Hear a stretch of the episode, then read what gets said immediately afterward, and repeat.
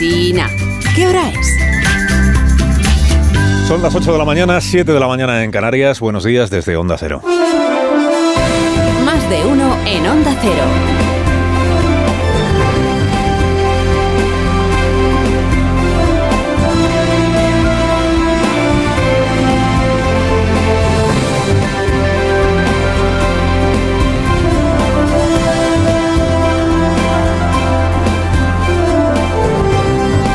Tal? ¿Cómo están? Bienvenidos a una nueva mañana de radio. Ya estamos estrenando el 17 de octubre del año 2023. Ni nos disuade ni nos asusta. Israel ya tiene respuesta de jamás a la inminente, bueno, o no tan inminente, porque ahora hasta que no vaya Biden mañana a Israel y, se re- y regrese a Estados Unidos no parece que vaya a empezar la entrada militar israelí en Gaza. Pero ya tiene respuesta, digo, de jamás. Ni nos disuade ni nos asusta, ha dicho eh, Meshal, que es uno de los pesos pesados de la organización terrorista. Ni nos disuade ni nos asusta. Otro de los cabecillas de Hamas eh, presumió en la tarde de ayer de tener 200 rehenes israelíes capturados en los asaltos de hace dos sábados.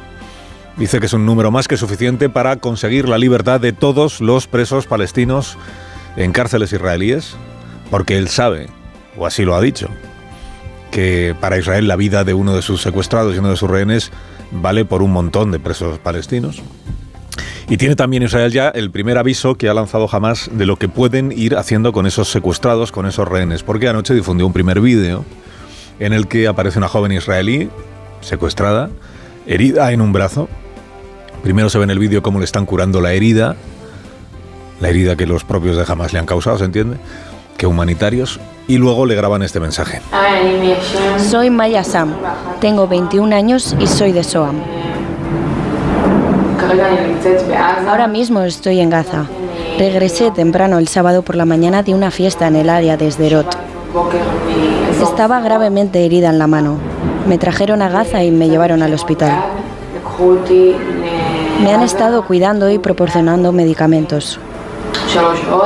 Solo les pido que me traigan de regreso a casa lo antes posible. A mi familia, a mis padres, mis hermanos, por favor, sáquenme de aquí lo más rápido posible. Maya Sham tiene 21 años, tiene doble nacionalidad, israelí y francesa, y graba este vídeo secuestrada, claro, y graba este vídeo amenazada, claro. Piense que en el vídeo la agresión que sufrió, las heridas que le causaron y cómo se las causaron no se menciona, no se. Los cuidados que está recibiendo, sí, eso sí se menciona. Esto es terrorismo de libro, ¿eh? de, un, de un secuestro, terrorismo de libro. Diez días después de las matanzas, diez días después del comienzo de los bombardeos israelíes en Gaza, no parece que se le pueda atribuir a la comunidad internacional, que será la comunidad internacional, influencia alguna sobre el gobierno israelí, porque la anunciada apertura de la frontera sur, del paso de Rafat, para que entraran alimentos, medicinas, agua, para que pudieran salir extranjeros, no se ha producido. Probable que hasta que Biden vaya y vuelva, mañana a Israel, digo, pues no cambie ya nada. O a lo mejor es que están esperando a tener allí a Biden para decir, mira, tú vienes a expresar tu apoyo inquebrantable al gobierno israelí, aquí tienes el gesto que estabas pidiendo. Lo veremos. A los habitantes de Gaza y a los israelíes que están movilizados, eh, seguramente les importará bien poco que en España anden a tortas el gobierno de Pedro Sánchez y la embajada israelí, pero bueno, este es otro de los elementos novedosos de la tarde de ayer, que es la bronca entre los gobiernos de ambas naciones. No parece que vayamos a poder desempeñar un papel muy fructífero como presidencia de turno de la Unión Europea cuando, sin haber empezado aún la toma de Gaza, el gobierno o la embajada israelí en España ya nos ha puesto la proa, por lo menos a una parte del gobierno. Comunicados de ayer. Mire, primero el de la embajadora israelí, achacando a miembros del gobierno español haberse alineado con el terrorismo, poniendo en riesgo a, las comunidades judías que se encuentran en España y exigiendo a Sánchez que condene a esos miembros de su gabinete por lo que están diciendo y haciendo. En respuesta, comunicado del Ministerio de Exteriores español, imputando a la embajada israelí falsedades e insinuaciones inaceptables. Es que buen clima, ¿no? Entre, entre los dos gobiernos. Y por extensión entre los dos estados. Qué buen clima. En esta pugna bien poco diplomática, tiene razón nuestro gobierno, así lo entiendo yo. La Embajada de Israel en su comunicado de ayer olvida concretar a qué declaraciones se refiere y de qué miembros o miembras del gobierno estaba hablando.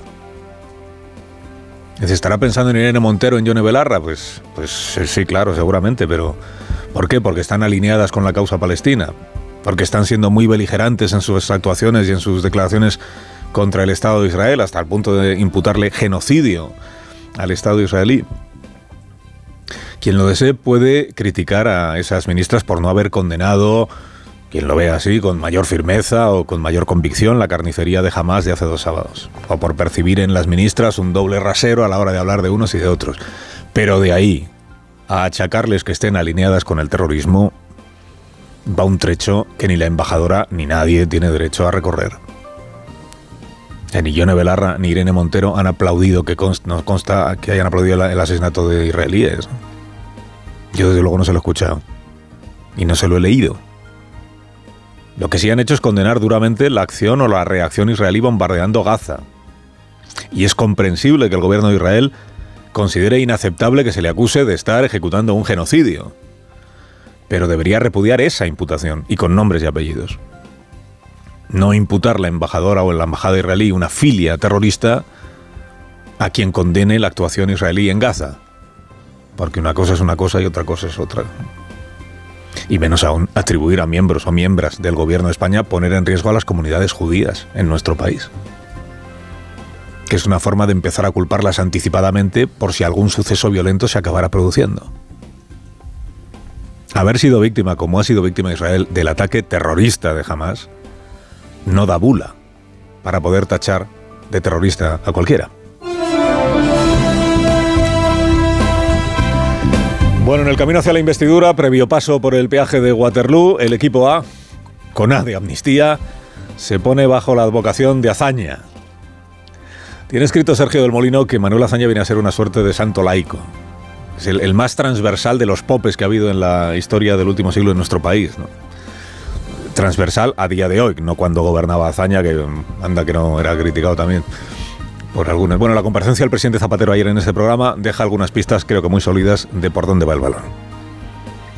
¿Por dónde va el balón? No solo por los argumentos que ya barajan en Moncloa para explicar a nuestro país lo corriente y lo bondadoso que es amnistiar insurrecciones contra el orden constitucional, que ahí es donde empiezan a tirar de hazaña, sino para poder añadir luego que la ruptura, el desencuentro, lo provocó la sentencia del Constitucional sobre el Estatuto en 2010 y que la solución, el reencuentro, es reconstruir aquel texto para que vuelva a quedar entero y tal como lo votaron en su día los catalanes. Respecto de lo primero, la evocación del 36 que hizo ayer aquí Zapatero, bueno, es llamativo que se invoque a Manuel Azaña como si nada de lo que... Si lo hizo Azaña, bien hecho tuvo que estar. Azaña también hizo cosas equivocadas. Ni el propio Azaña probablemente tenía tan alto concepto de sí mismo como algunos tienen ahora de él, ¿no? Y mira qué concepto de sí mismo tenía de sobra, don Manuel, de sobra. La infalibilidad del gobierno del Frente Popular. Si ellos amnistieron a Companys, bien amnistiado estará Puigdemont, ¿cómo dudarlo? Se puede tener la opinión que se quiera, pero la decisión política de un patriota y alguien que amó tanto a España como a Azaña, eso ha sido subrayado hasta por la derecha, fue amnistiar a quienes habían declarado, fíjese, no era la independencia, era el Estado, en fin, una fórmula aquella que utilizaron la República Catalana dentro de la República, ¿no? El Estado catalán, es verdad, Ciudad Zapatero. Bueno, pues queda claro el asunto, ¿no? Amnistiar es de patriotas. Amnistiar es una prueba de amor a España. Evocar el 36 siempre es arriesgado, claro. Más aún evocar el 36 para hablar de pacificación en España. Pero es cierto que el gobierno recién elegido en las urnas, bueno, el gobierno, el, futuro gobierno elegido del Frente Popular, victoria electoral en las urnas del año 36, sin esperar siquiera la constitución de las Cortes, llevó al Congreso el decreto con la amnistía por todos los delitos cometidos eh, en el 34. No solo por Companys, como decía ayer el presidente Zapatero, porque no era una amnistía hecha a la medida de Companys ni siquiera a la medida de los políticos catalanes. Se amnistiaron todos los delitos políticos. Pero ya que estamos con las evocaciones, y esto seguramente lo tenía estudiado el gobierno, ¿no? Ya que estamos con las evocaciones, mire cómo se justificó aquella amnistía. Preámbulo del decreto de amnistía del año 36. Decía el preámbulo, que es lo que hoy llamaríamos exposición de motivos. Decía el preámbulo. Siendo inequívoco el resultado de las elecciones respecto a la concesión de una amnistía y habiéndose pronunciado a favor de ella la mayoría del cuerpo electoral, el Gobierno somete este decreto a la aprobación de las Cortes. Ayer recordamos aquí que a diferencia de, esto en lo que ahora anda Sánchez, que es emborrar todo lo que hasta el 23 de julio tenía dicho, Azaña concurrió a las elecciones del 36 con una coalición llamada Frente Popular, cuyo programa electoral, primer punto de cuyo programa electoral era la amnistía, el primer punto del programa electoral. Y por eso en el preámbulo se dice, como la opción mayoritaria en las urnas ha sido esta, se entiende que la mayoría del país ha respaldado la amnistía, desea la amnistía, la mayoría del país. No solo la mayoría del país, porque además el decreto de amnistía fue aprobado por unanimidad en la Diputación Permanente del Congreso. Y así consta también en el decreto de amnistía que son todas las fuerzas políticas las que entienden que debe amnistiarse. Nada que ver con lo de ahora. Nada que ver con lo de ahora. Pero digo, segunda pista que dejó ayer el presidente Zapatero en este programa. Bueno, son dos. Una es esto de que Sánchez decía que era inconstitucional, pero la amnistía que proponían los, independentistas no está en la que está él, que son distintas. Segunda pista, lo de recuperar el estatut del año 2006, viejo proyecto del PSOE encontrar la manera de hacer constitucionales los artículos 14 que el tribunal en su día tumbó o anuló. Y dirá usted, pero si eran inconstitucionales en 2010, ¿cómo van a dejar de serlo en 2023? Oiga, no menosprecie usted la ingeniería legislativa de este gobierno que prueba suficiente algo de su talento creativo. Talento creativo para hacer de lo blanco negro, de lo negro blanco. Aquí ya recordamos ayer que cuando el Constitucional emitió su sentencia en el año 2010, Tituló el diario El País, aunque el presidente Zapatero lo tenga olvidado, tituló el, diario El País, Zapatero recibe contento y tranquilo el fallo de la sentencia. Tituló igual el diario.es, que tampoco es sospechoso de... Porque es lo que la Moncloa decía. Contentos con la sentencia. ¿Por qué? Porque durante días el gobierno de entonces y el presidente Zapatero trató de que prevaleciera esta interpretación favorable de la sentencia del Constitucional.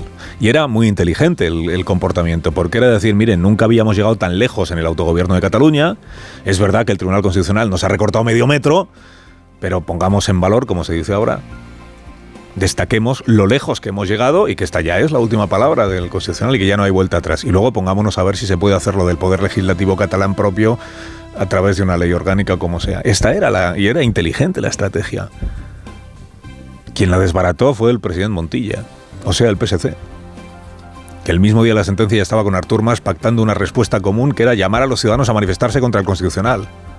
Hoy el gobierno imagino que lo habría llamado a agitar la calle llamando a la rebelión nacional catalana. La historia de, según la cual fue la sentencia la que truncó la solución al conflicto catalán ha sido alimentada luego por el independentismo, por el socialismo catalán hasta conseguir que la hiciera suya el socialismo en general, incluido el presidente Zapatero. Y ahí seguimos, y ahí seguimos. Y por eso ahora vuelve esto de restablecer el estatuto tal como fue aprobado por los catalanes. Hombre, pasan por alto que Esquerra pidió el voto nulo a aquel estatuto. Porque Esquerra estaba enfadadísima con Zapatero por haberles ninguneado en la negociación. Se puso a negociar con Artur Mas y Esquerra, que era parte del gobierno de Cataluña, no le dio vela. Aún no se lo han perdonado y pasan por alto que este hito, que era el Estatuto de Cataluña del año 2006, a ver, tampoco debió de verlo tan trascendental la sociedad catalana cuando acudió a las urnas el 49% de los catalanes. La otra mitad pasó olímpicamente. O sea, movilizó menos el histórico Estatut, proyecto principalísimo de Pascual Margall, que el supuesto agravio a Cataluña al haber modificado o tumbado algunos artículos del Estatut, que es la bandera a la que fió su propia supervivencia el presidente Montilla. Y en el supuesto agravio es donde volvió a engordar Conversensi Unió y se recuperó. Y ahí Artur Mas se hizo colega de Zapatero, se hizo un hombre en términos políticos. En detrimento del PSC y en detrimento del Montilla manifestante, costalero del nacionalismo reducido a la condición de pagafantas. El debate político merece más memoria histórica y menos fakes. Carlos Alsina en Onda Cero.